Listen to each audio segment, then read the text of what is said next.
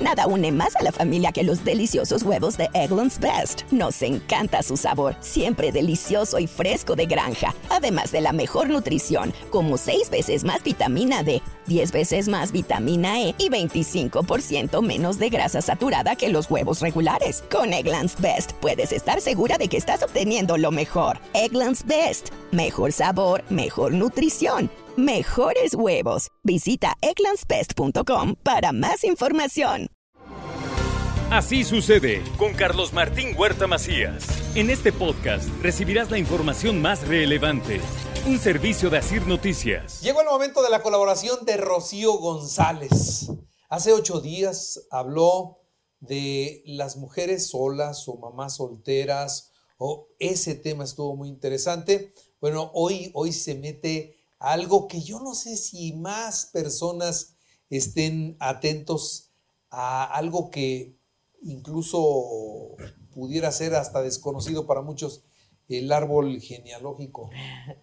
¿Cómo estás, Rocío? ¿Cómo estás, mi querido Carlos Martín? ¿Cómo te trata la vida? Muy bien. ¿Sí? Sí, muy bien, ¿Te muy contenta. mucho la vida? La neta, sí. Sí, la verdad te premió con un marido extraordinario. Ay, no. Sí, tu felicidad, tu felicidad, ahí está. O sea, En las ¿qué manos de mi platicaron el fin de semana No. cuando festejaron el ¿sabes qué? santo? Lo conozco, sé de lo que es capaz y sé que gracias a él eres feliz. soy quien soy. Ah, no, eres feliz. ah, Él es el motivo de tu felicidad. no, bueno, ¿qué se toman? Te invito un mezcalito en mi casa el sábado, ¿me cae? Bueno, pues Bueno, entonces... que así No, pues que te lo invite Carlitos, oye, porque pues... Pero ¿Sabes qué? A ver, Sí me lo invito. Claro, por me supuesto. canso ganso. Me canso, no, me canso ganso, dice aquel. Bueno, a ver, ¿qué tienes Oye, hoy? ¿qué ¿Cómo está eso crees? del árbol Te cuento públicamente. Pues hay que actualizarse, mi Carlitos. Y me metí a otra especialidad, que estoy muy contenta, que se llama psicogenealogía. Ay, qué fuerte suena. Psicogenealógico. Psicogenealogía, o sea, el árbol genealógico, o sea, la terapia transpersonal, o sea, pues todo lo que es árbol genealógico. Entonces, fíjate, he pensado titular el día de hoy el tema para que se les antoje, y vamos a dividirlo en dos para que participen la próxima semana. Dime en qué trabajas y te diré qué reparas en tu árbol genealógico o en tu familia. ¿Cómo que qué reparo? Fíjate, ahí te va. Este, este es muy interesante, Carlos Martín, y la verdad es que está recién salidito del horno y cómo no compartirlo con nuestro querido auditorio de Así sucede.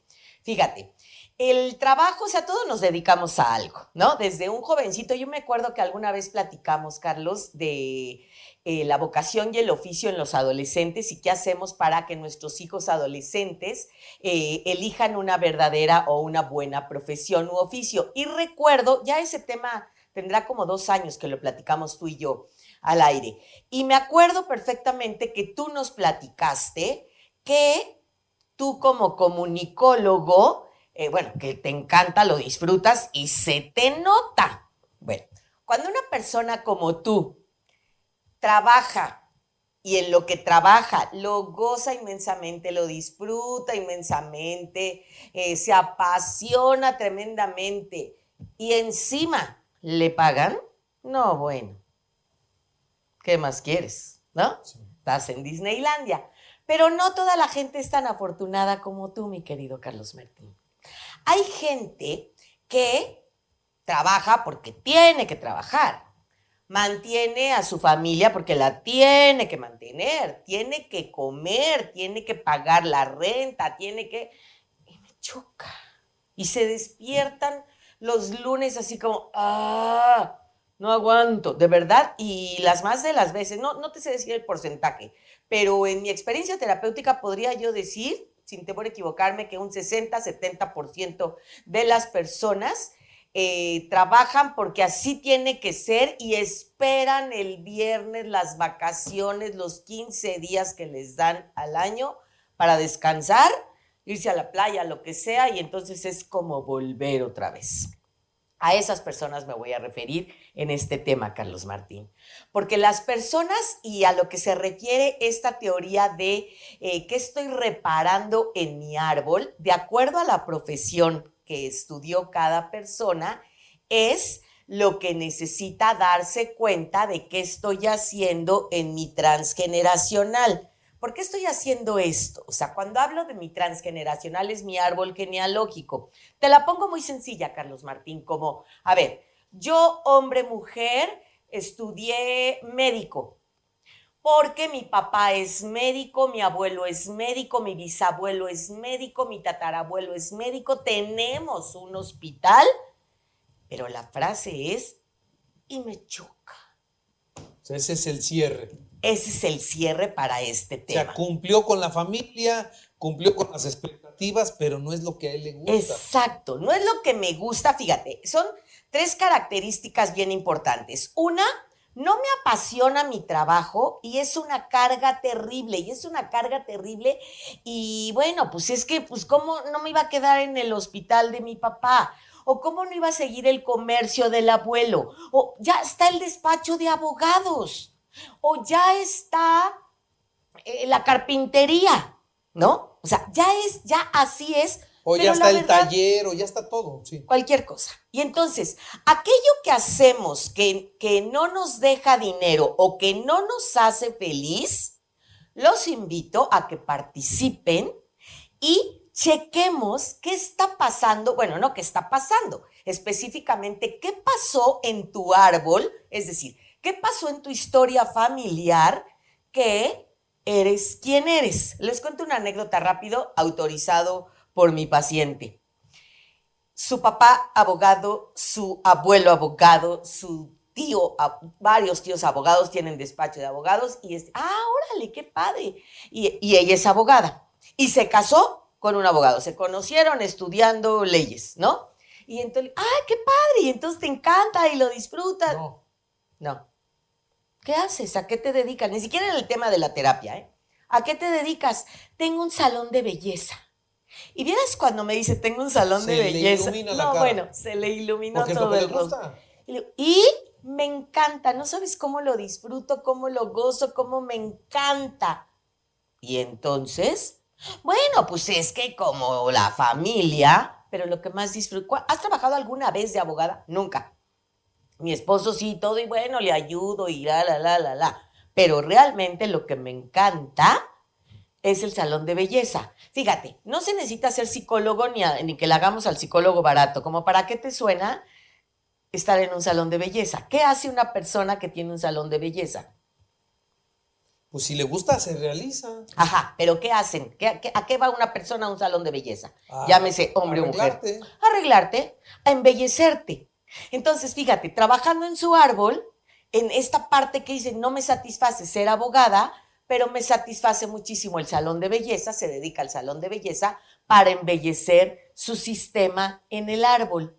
Cuando empiezo a checar con ella su árbol genealógico, dice, no, es más, como que la característica especial de mi árbol es que todos somos feos y que hay que hacer cosas porque habemos gorditos, hay que hacernos cirugías, o sea, todo tenía que ver con la belleza. Y le fascina, ahora ya ha armado todo un centro hermoso para masajes, para cirugías plásticas, etcétera, etcétera, que es lo que verdaderamente le apasiona, lo que le deja lana y lo que le ayuda precisamente a satisfacer esto. A ver, lo he dicho en muchos temas, Carlos Martín. El inconsciente eh, nos gobierna el 95% del tiempo y nos hace realizar actividades que a veces nos gustan o no nos gustan. Pero en este tema, el inconsciente nos obliga a complacer a nuestro clan. Y entonces, desde este enfoque de la biodescodificación, o la epigenética, que también se llama así, es el reparar, a ver, no estamos como para reparar a, mi abuelo, a mi papá, etcétera, etcétera. Reparar no significa solucionar, sino reparar significa seguir el dictado de mi clan familiar. Más traducido con palitos y bolitas, que sé que no les va a gustar, es asumir un drama que no es mío. Y tú me quedas viendo así. ¿A qué me refiero con asumir un drama que no es mío? Es decir, es un peso que a mí no me corresponde y lo reparo repitiendo o llevando esta carga que alguien inconscientemente depositó sobre mis espaldas y entonces asumí que era mío. Y les voy a poner ejemplos ya para terminar y dejarlos con el antojo para la próxima semana. O sea, asumí que no debí cumplir como ciertas expectativas de mi familia, aunque me haga infeliz, pero pues así debe de ser. Si hubo, y lo voy a desmenuzar la próxima semana, pero se las dejo de antojo. Si soy maestra, por ejemplo, maestra, educadora, eh, pedagoga, hubo analfabetismo en mi sistema familiar, hubo broncas de educación, hubo personas en mi familia que no fueron ni a la escuela. Imagínate la de, y, ahora lo veo platicándolo con, con, mi maestra y compañeros, veíamos todas las profesiones que van a surgir a partir de la pandemia. Como el médico, obviamente, quiero que no se muera mi familia. Quiero salvar a mi familia. ¿Y cuántos médicos van o cuántos jóvenes están estudiando? Que hablábamos de las profesiones, que de aquí salió, digo, que hablábamos de las generaciones, que de aquí sacó este tema. ¿Cuántos jovencitos, jovencitas estudiaron en la pandemia o estudiaron antes o después algo que es que me va a dejar dinero como un youtuber, como un influencer, ¿no? Y a ver, ¿verdaderamente te gusta? Bueno, es para ganar dinero. Y me doy cuenta y me encuentro con que ni siquiera gano dinero y entonces es ahí donde me tengo que dar cuenta cómo voy a reparar a mi clan. Hay muchas señales, Carlos Martín, pero hay señales que nos van a indicar que se está reparando el árbol cuando vamos repitiendo esta dinámica que de alguna manera me impuso mi familia, mi clan, de modo inconsciente y que, lo, que voy a seguirlo resolviendo. Para, para salvar a alguien, lo hice para mi papá o por mi papá o para que no quebrara la carpintería, para que no quebrara la, la tiendita. Y ahora que hay muchísima gente así, lo hago para mí y para todos mi, para todo mi clan, para toda mi familia. ¿Siempre terminas encontrando tu vocación? Te lo pedimos, Señor. ¿Sí? Es que eso es lo mejor, eso es lo conveniente, como te lo dije hace algunos años, que se encuentra la vocación no a los 16, que es cuando estoy más vulnerable, porque en la adolescencia no sé ni quién soy, y ahora quieres que te diga a qué me voy a dedicar. La vocación se descubre y te atrapa desde un pequeñito de 2, 3, 4, 5, 6 años, en el que le encanta mezclar refresco de, eh, de, cola con refresco de grosella, y a lo mejor tenemos un gran químico. O Steven Spielberg, que descompuso siete aparatos, eh, siete cámaras fotográficas para descubrir su vocación.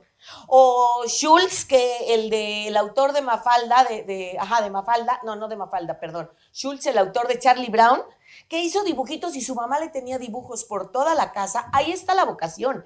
La vocación nos atrapa. Si tú no eres uno de ellos y la vocación desde tu infancia no te atrapó, dame el beneficio de la duda. Si brincaste esta parte y dices, bueno, como sea, bien que mal, ahí la llevo, pero no es algo que te apasiona, no es algo que disfrutas, lo que haces diariamente, dame el doble beneficio de la duda Pon en mis redes a qué te dedicas o aquí en las redes, por supuesto, de, de Carlos Martín y te diré qué significa tu profesión y qué es lo que estás reparando en tu clan familiar. Entonces, ¿qué tenemos que poner? Seamos muy precisos. ¿Qué Exactamente.